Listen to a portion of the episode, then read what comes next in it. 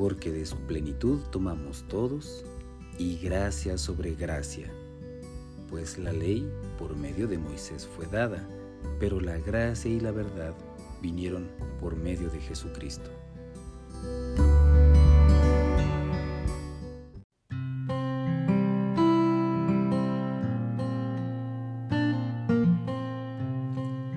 Queridos hermanos, ¿qué tal? ¿Cómo están ustedes? Muy buenas noches.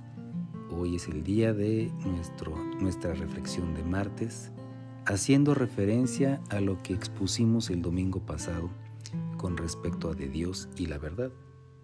Quizá ustedes recuerden que comentamos que el origen de la verdad está en Dios. Dios es el que define qué es la verdad. Él, al crear todas las cosas, al ponerle orden a todas las cosas, al conocer absolutamente todas las cosas, es Él el que define lo que es verdad. La verdad es de Dios y nosotros lo que queremos hacer es acceder a esa verdad. Pero la verdad, en el hebreo vimos que tiene una connotación un poco diferente. Vimos que tiene que ver con la fidelidad. Dios verdadero es un Dios fiel. Encontramos la referencia en Éxodo, leímos Éxodo 34, 6, versículo 6, en la Reina Valera y dice así, y pasando Jehová por delante de él, proclamó.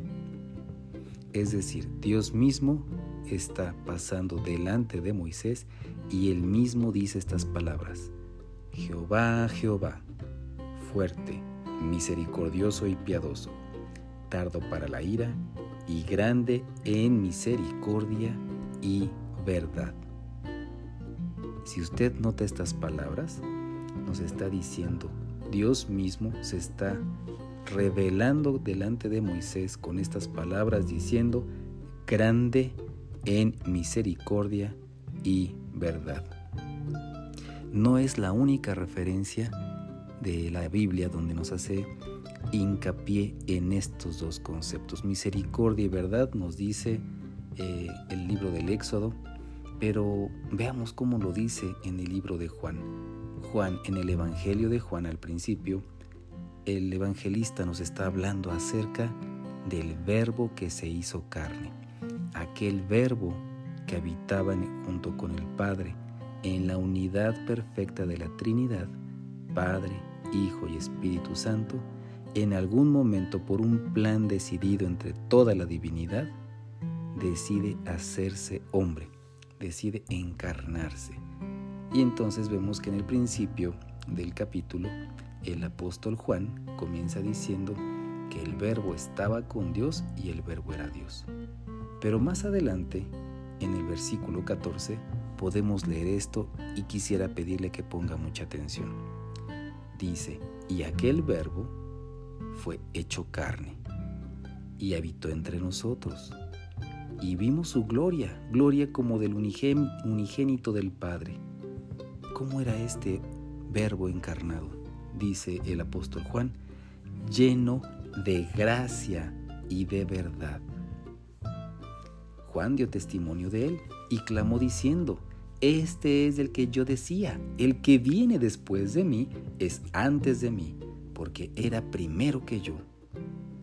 Porque de su plenitud tomamos todos, y gracia sobre gracia, pues la ley por medio de Moisés fue dada.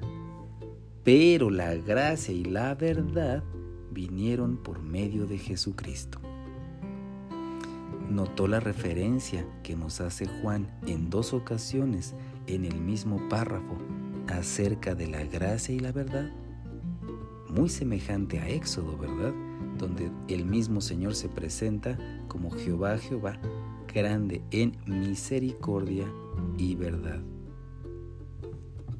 Dijimos también el domingo que el Señor es fiel esta palabra que la Biblia define como verdad, la que traducimos nosotros como verdad en nuestro idioma, en el hebreo tiene un fuerte énfasis en fidelidad, confiabilidad, estabilidad.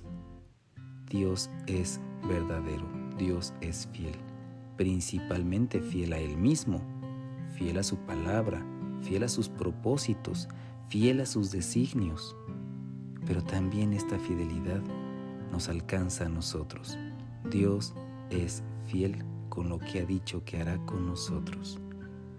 Si Dios nos prometió estar con nosotros todos los días hasta el fin del mundo, podemos descansar en esa promesa porque Él es fiel. Él está lleno de misericordia y verdad. Él representa la gracia y la verdad. Ahora solo me correspondería pensar, ¿y yo? ¿Qué tengo que hacer? ¿Cómo tengo que responder a un Dios lleno de gracia y de verdad? Bueno, puede ser una propuesta. Si Dios es fiel, yo también tengo que ser fiel. Fiel a Él, fiel a sus propósitos, fiel a sus designios, fiel a sus sentencias, fiel a su perspectiva. ¿Y de qué manera puedo yo ser fiel a estas cosas? ¿Cómo puedo yo saber qué es exactamente lo que Dios quiere? Él nos ha mostrado que su palabra también es verdad y que su palabra nos santifica. La mejor manera de permanecer en su fidelidad, siendo fieles nosotros también, es también prestar atención, suma atención, respetuosa atención a su palabra. ¿No le da gracias a Dios? Que Dios le bendiga.